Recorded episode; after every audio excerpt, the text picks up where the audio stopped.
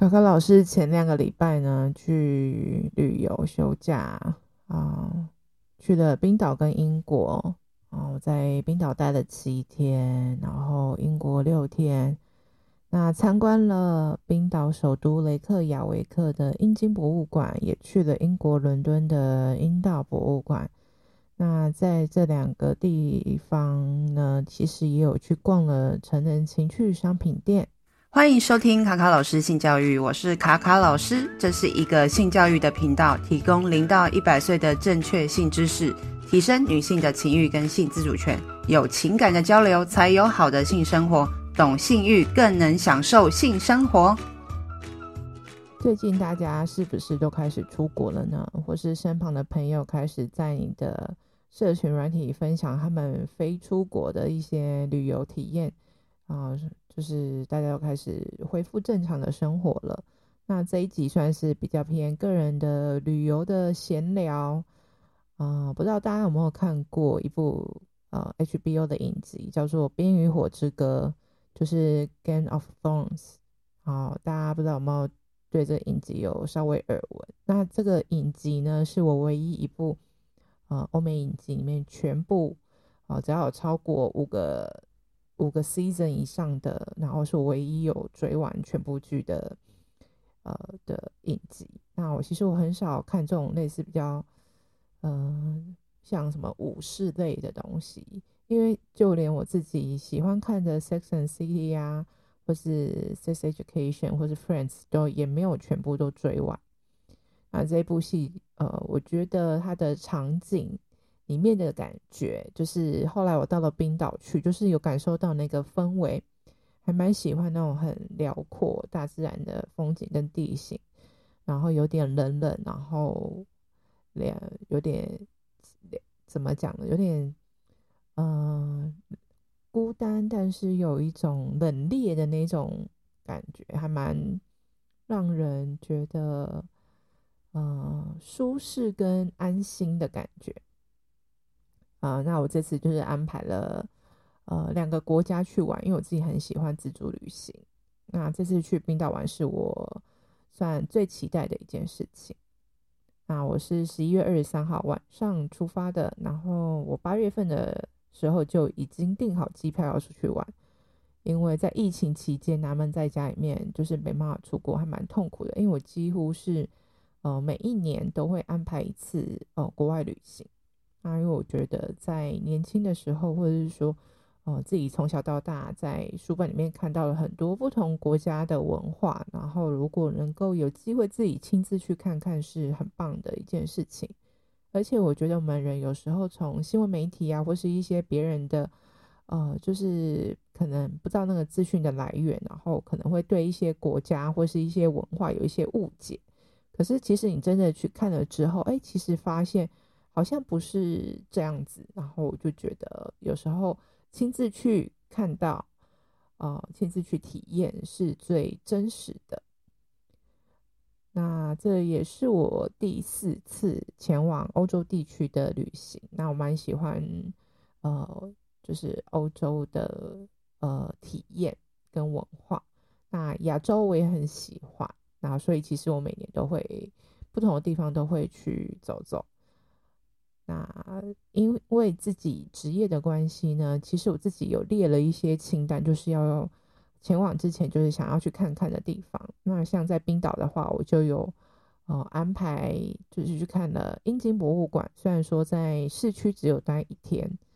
呃，我去的那一天呢是在呃看完赏金船的行程之后，呃下午去英金博物馆的。那因为我是自驾游，那它附近其实蛮多停车场的，还蛮方便。它是在真的是很市中心的地方。那它的位置呢，其实不是在呃一般的一楼的店面这样子，它是在地下室。那我到了之后呢，有稍微找了一下，因为它的入口呢，其实你好像看不太出来。然后虽然说呃它有一个招牌，但是它招牌是一个白色底，然后黑色的设计。然后它那个设计是有一个冰岛的地图，然后用阴茎的图像压在上面，所以大家去找的时候可以看一下 Google Map。然后它进去的话，就是是需要门票的。那下去之后，其实呃走廊呃走下去之后会经过一个走廊，然后会先看到纪念品区，然后中间有一个类似柜台的地方。哦、那我们就这边先买好门票，然后门票的话是两千五百克朗，呃，有一点点贵，而且我看之前的评论是两年前的话门票是一千七，所以其实它也涨了蛮多的。那这个阴茎博物馆里面其实主要是以冰岛陆地啊及海洋的啊、哺乳类动物的阴茎收藏为主，所以呢不是只有针对人类而已，所以就是蛮多动物的部分也有。那我到的时候虽然是下午四点多，可是其实外面的天已经超黑的啊，因为现在就是进入快冬天了，所以它的日照时间就比较短。那博物馆呢是开到晚上七点，所以大家呢就是也不用担心说，哎，天黑了是不是他们就很早就关？而且其实啊、呃，在北欧国家他们都蛮早就有些地点是蛮早就关门的，所以大家可以先注意一下参观的时间。那我去的时候呢，虽然说那个展区，呃，比我想象中来的小啦，所以其实逛的时间还蛮充足，大概我觉得一小时以内应该就可以参观完毕了。好，那如果大家呃去的时候，就是可以自己抓一下时间。那呃，其实它的空间配置啊，就是你一下去之后，刚刚有提到说是纪念品区，然后一个柜台嘛。那中间呢，其实它算是一个咖啡厅，然后也有酒的供应这样子，所以它是会经过他们的类似用餐区，就是咖啡店，然后再会有一个类似闸门这样子，然后你买好了票之后，它会有那个条码，所以你扫那个条码之后就可以进去了。它进去之后，它就是一个右进左出的一个动线，然后右边的话就绕一圈，可以看所有的它的展品。这样子，然后呃，在逛的过程当中，是先以动物的呃展品哦、就是他们那是应该是标本，然后他们那些东西是泡在福马林里面，然后一罐一罐的，然后有各种的动物，从很小很小的到很大很大的，就是各式的动物。如果大家有兴趣的话，其实也可以去他们的官网看看看，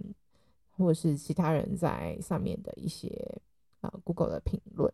那我自己就以我自己的观察跟大家分享啊，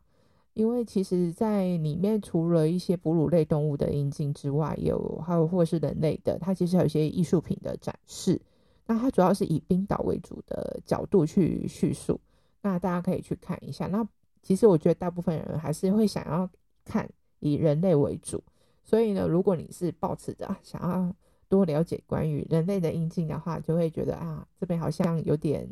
展品有点不够多元这样子，但它是以冰岛为出发点的呃动物，所以就是大家如果呃真的对于阴茎很有兴趣，文化阴人类阴茎的文化有兴趣的话，可能会有一点点失望。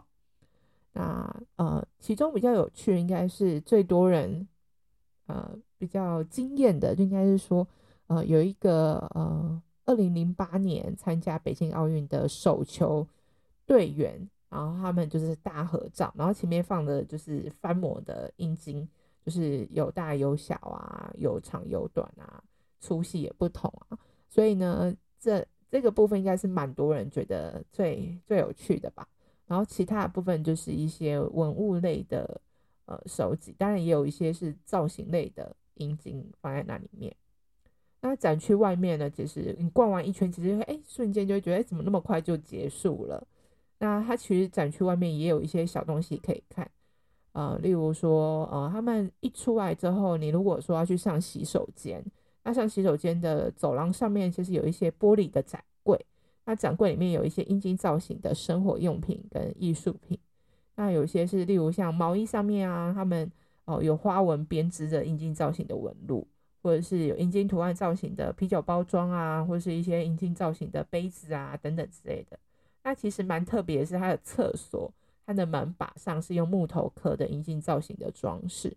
那厕所门后面其实一般都会有一个挂钩，所以你看你要挂包包还是什么大衣等等的。然后它是个金属型的，呃，金属所做的那个阴阴茎挂钩，所以也蛮有趣的。那他们咖啡厅内也有提供啤酒。那一般那个有一些酒吧愿意提供啤酒，是会用那个手把哦，把那个酒哦倒出来嘛。那那个手把也是阴茎造型的，所以也蛮有趣的。而且它提供四种啤酒品牌，那这四种的啤酒品牌的手把其实都不一样大小哦，所以大家可以去看一下。纪念品区的东西呢，大家应该很容易想象，就是很多种阴茎造型的生活用品啊、文具，啊、呃，其实它还有包含吃的东西，像有小阴茎造型的薄荷糖啊，还有阴茎造型的棒棒糖。那其中有一个还蛮有趣，就是有一个明信片，是一个真实的勃起的阴茎的照片，然后它下面还附了一个尺，然后上面就是要去看它的大小嘛。那它这张照片上面看到的是它勃起之后呢，只有两公分，就是可能是要去强调可能世界上最短的阴茎吧。然后还有就是他们研发的一个算保健食品吗？它上面也是写海参。然后包装上面写的很好笑的文案，就是说 “You will feel like eighteen again”，就是你会像十八岁一样，像一尾活龙的感觉。所以呢，就是也是有他们自己研发了一些蛮有趣的商品。那也有看到说之前，呃，很多人说，因为去冰岛可以买他们的保险套，然后他们这个保险套的外包装上面有用冰岛的大自然风景。像极光啊，或者是一些知名的景点，然后作为包装是水滴状的，但是一个呢要一千克朗，我觉得有点太贵。如果说要做纪念的话，也是买不太下去，所以我就觉得好吧，那就也没有买什么东西。那还蛮有趣的是，呃，现场有一面涂鸦墙，然后不同的语言，那有些人就会用他自己的语言去，呃，就是记录他自己的。呃，想法等等之类的，有些人是画图。那我其中有看到一个是中文，那很明显应该是中国人留下的吧。然后是用简体字写写字，就是画了一个阴茎的造型之后，旁边写下卡通鸡巴。然后他那个鸡巴还不用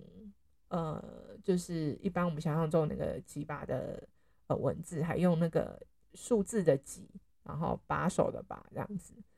好。那其实现场呢，因为我们去的时候是十一月底嘛，那已经开始接近圣诞节的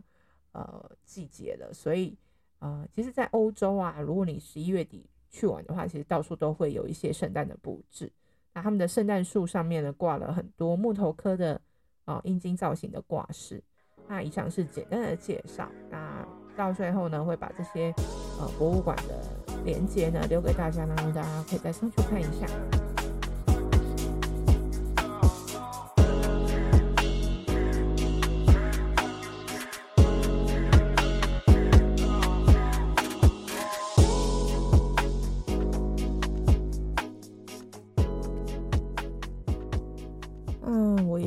了阴道博物馆，然后它是在英国伦敦的 Bethnal Green 的地铁站。那它其实离地铁地铁站非常的近，大概走路两分钟就会到了。那它会中间穿越一个公园，然后它的对面的巷子里面就是这个阴道博物馆了。那我是一大早，他们还没开门的时候，其实就到了。那蛮早就到了，所以就是又在附近晃一晃才进去看。好，那先分享一下这个阴道博物馆创办的故事。那这创办人 Florence 呢，因为呃他自己在冰岛旅游的时候参观了当地的阴茎博物馆。那其实我去冰岛旅游的时候也发现有超多的英国人去。那我自己也是在英国转机的，因为过去那边真的很快，大概两个多小时的飞机。那那边的生活其实我觉得跟英国的。呃，有些品牌像一些店啊，在那边其实都差不多，都是在那边，呃，都是有重复的。其实，其实我觉得那边的生活圈应该有一部分也是受到英国的影响。那他就说他去看了这个阴茎博物馆之后，觉得很有趣，但是他又去发现说，哎、其实在这个世界上，哦、大部分都是以阳阳具，就是阴茎的呃主题的哦、展览特别的多，但是呢，针对女性的阴道呢，非常的少。所以呢，当他发现这一点的时候，他就觉得非常的 annoyed，就是非常的有点不开心，就是说为什么只有呃大家都关注或是对于这个阴茎崇拜特别的有兴趣？所以他也想要做一个女性的呃阴道博物馆。所以呢，他就从二零一七年的时候就开始做有关于这个阴道呃就是展览的呃活动。那从快闪店啊、展览啊等等之类去做这样的推广。那开始真的成立一个博物馆呢，是在二零一九年的时候。那他原本是在 Camden Market 里面去开的这个呃店，呃不能说是店，一个空间。那后来呢，就是呃在二零二二年，就是今年的时候，他又一就是搬家到 Bethnal Green 的地铁站附近去做呃新的空间。那呃，在我去的时候啊，呃呃，我算是第一组客人啊，所以就是还蛮顺利就进去。如果大家进去的话，就是一定要呃，也可以就是先在他们的网站上面就是 booking，就是他们要去展逛展览的时间。然后后来第二组客人进来的时候，他们是有先预定的。那我去的时候是因为他们是早上十点开，那我提早半小时到。呃，我一进去之后呢，呃，就是呃，他们的墙上就写了他们的价值跟他们的 mission，然后我觉得非常的值得分享，所以在这边想要跟大家就是讲一下他们的 value，就是希望是尊重啊、正直。然后赋予权力，赋权就 empowerment，然后再是包容性。那他们的任务呢？他们成立这个呃博物馆呢，希望说能够传播一些知识，然后提高对于呃妇科解剖跟健康的意识。然后第二个就是让人们有自信心，有信心去谈论有关于啊妇科解剖学，就是关于女性身体啊、的不的一些问题。那第三个就是能够抹去。对于女性身体的一些污名化，好，那再来是第四个是身为女性啊、女权或是妇女权利或者 LGBT Q plus 之类的一些群体的一些讨论的地方，然后再来就是能够挑战异性恋跟顺性恋的一些我们觉得呃自然而然的这些行为，就是有时候我们可以去思考一下啊、是真的就是这样子吗？那最后一个呢，就是说。能够促进不同性别倾向女性啊、还有跨性别包容的一些价值观。那呃，我要分享一下就是刚开始我到的时候，原本还找不太到，因为我们原本以为是就是一个很显眼的地方，结果它其实是在巷子里面嘛。然后结果有一个热心的阿伯，然后当我们在外面找的时候，他还说：“哦，那个博物馆在里面。”啊，非常的就是亲切这样子。那呃，我们进去的时候，因为他们馆内会。哦，要求要戴口罩，也会先量体温。它是我去欧洲这么多天第一个地方有要求戴口罩跟量体温的。但是因为身为台湾人的我已经很习惯了，所以我也早就戴好口罩了。那他们的展区的空间呢，有两个，一个是比较大的展区，主要是讲啊月经的历史、生理用品、月经的羞耻，还有一些相关的医学。那还有一个小展区，是一个独立的空间，它主要是来讲女性的阴部。那还有一个区域就是纪念品区，那它也有贩售一些书籍。那第一个大展区呢，就是月经主题嘛，它是用历史的眼镜去讨论曾经记录过女性月经的一些文呃历史记载的东西。那如果大家有兴趣的话，还是可以去看我的 IG 线动哦，就是我上面还有留上次我去参观的一些内容。啊，包含就是说，哎，他们有第一个呃月经的记录器，或者说埃及的呃历史记载里面的文字有提到说，西元前一千八百年前，女性月经期间的时候，他们会喝什么东西来缓解经痛啦、然后他们觉得经血是一个让女性净化身体的一个过程。然后再就是呃知名的哲学家亚里士多德也有提到说，哎，人类。的呃，人类的诞生是由男人的精子跟女生的精血所组成的，然后或者是呃，就是不同的历史演进里面，有关于有关于月经的一些呃知识，从西元前啊、西元后的呃六到十五世纪啊、十六到十九世纪到现代，然后关于所有跟月经有关的一些呃历史。那现代的话，主要就是着重在生理用品的重要发明。还有他们一些呃实用的好医学上面的应用啊的一些介绍。那现场呢，其实还有一个超大型的棉条跟月亮杯的造型，非常可爱，所以我也有拍照做个纪念。那最棒的是，就是现场有一区是哦介绍那个月经羞耻，他也提到说，哎，平均七位女性里面有一位呢会觉得讲到月经的时候还是会觉得尴尬哦。那他现场也有一面就是墙，就是让大家可以留下小纸条，写月经羞耻的呃想法。那我自己呢，应该是第一组用中文留言的伙伴啦。如果大家有趣的话，可以去找找看，或是到我的 IG 去限动看，说我写了什么。那在月经羞耻里面啊，他那一区他放了一个影片，哦，可能大家会觉得很惊讶。那大家不记不记得，就是之前有一个因为洪荒之力而爆红的有中国的游泳选手叫傅园慧。那他在比赛后呢，就是一般游完之后，就是或是在成绩出来之前，其实很多人记者都会访问他们的状况嘛。那他就在这个比赛的过后的这个访问呢，就是直接聊到他的经期。那他其实他这个访问的内容主要是要去强调说，呃，女性，好，就是明明在月经期间，好像什么事情都不能做，其实不是这样的，就是在。呃，月经期间我们什么事情都还是可以照常的去做，我们是可以的。其实它，嗯、也有一部分是为了要去讲说生理期跟运动场上运动员的之间的一个禁忌，好，就是可以可以去聊一下。其实流血我也还是可以过哦、一样的生活，不是我还是做得到啊、我平常做的事情。当他月经来的时候，觉得身体不舒服，有些人。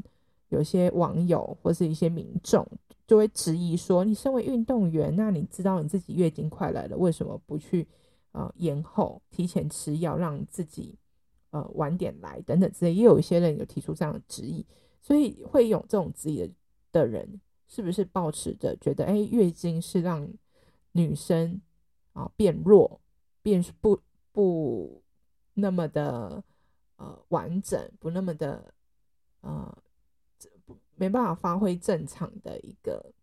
呃，就是刻板印象，就是女生的经期好像会是困扰她的一件事情。那大家也可以去思考看看，说当你月经来的时候，就不能做特定的事情嘛？那你会因为月经来就不做什么事情吗？当然，月经来是要哦、呃、好好休息，是一个很正当的理由。但是大家也可以去思考说，女生会因为月经，然后呃会有什么样的？挑战或是什么样的一些既定印象，说，哎，你好像不能做什么事情的这种想法。好，那在馆内的很多的资讯跟知识，我觉得都非常非常的有趣。那我在里面大概逛了三个小时吧，那里面的呃知识量，我觉得都非常的呃棒，所以我觉得如果大家有去。的话还蛮值得去看的。如果相较于阴茎博物馆的话，我觉得，呃，就是阴道博物馆里面的内容真的很就是扎实。啊，如果英文不好的人啊，也不用担心，因为现在很多的软体都很方便，大家可以下载一些翻译的软体，用相机拍照，然后这些软体就会自动帮你翻译。那，阴道博物馆呢，它其实是啊免费入场的。那所以呢，我在这个参观之后呢，因为我觉得真的是太多的知识的吸收，很很值得去。那我买了一个就是各种阴部插画的帆布包，然后一个胸针跟一本书来支持他们。那我上礼拜呢也带了那个帆布袋呢去参加台南彩虹游行，现场就有立刻女生问我说：“哎，这个包包在哪边买的？”好，如果说大家有兴趣，可以到他们的官网上面的 shop 的这个。呃，分类去买东西支持他们，或是订阅他们的电子报。那官网我会留给，啊、呃，会放在资讯栏给大家参考。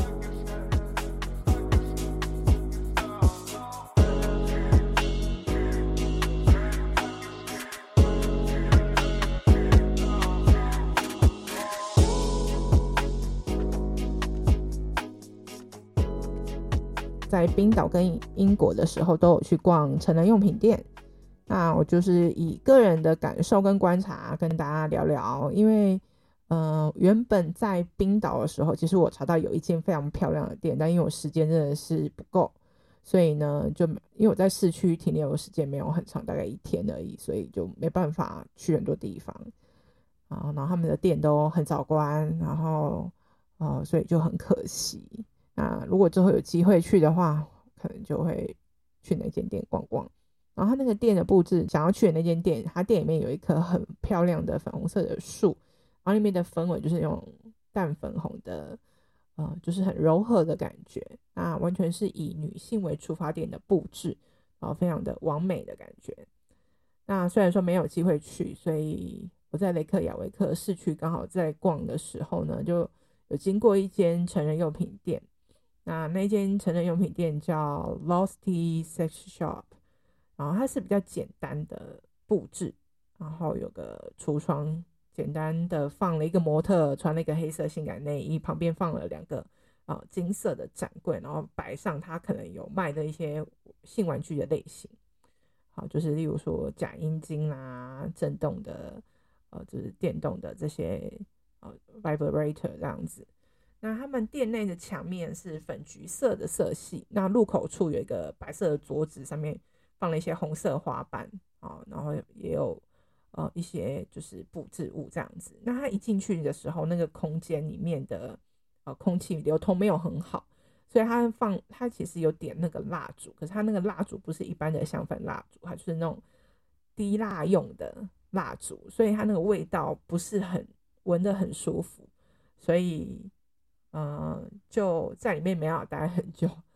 但是我觉得它里面的商品的展示其实也没有说特别的有一些什么巧思在里面，就是中规中矩就摆在柜子上面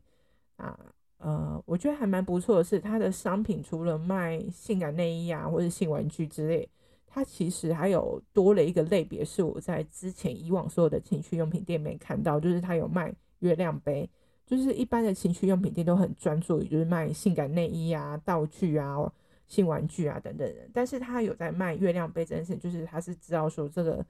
呃需求是以女性为主的，那包含这个部分也是呃跟女性有关的。我觉得有这个类别，我觉得还蛮不错的。所以有开情趣用品店的店家们也可以思考一下，是不是可以卖月亮杯？我觉得还蛮不错的选择。那店里面逛的人其实蛮算，我觉得那个一那个空间来讲算蛮多人的，大概有啊五六。个人，那呃里面呢呃有五个女生，然后有一组是呃呃男女情侣。那其实这样店面也蛮算蛮多人的。那在那间店的对面啊，其实还有另外一间呃比较偏 BDSM 的风格的情趣用品店，但是那一天他没开，他是走比较那种像哥德式比较暗黑色系、黑白色系为主的，还有一点红色。然后都是比较性感的内衣为主。那因为那间店没开，所以没有进去逛，还蛮可惜的。那到了英国之后呢，我就逛的也是两间情趣啊、商品店。那他们开的店是在呃 Chinatown 附近的 Gay Bar 密集区，所以里面逛的人潮也不少。那目标客群的话，其实就还蛮显明显的，就是一间是以呃，女生为主，一间是男生的。那女生的话，就是那间叫做 Ann Summers，然后那间的外面的风格啊，跟刚开始逛的那个感觉，让我想到就是 Victoria Secret 感觉，就是有一种很浪漫的性感。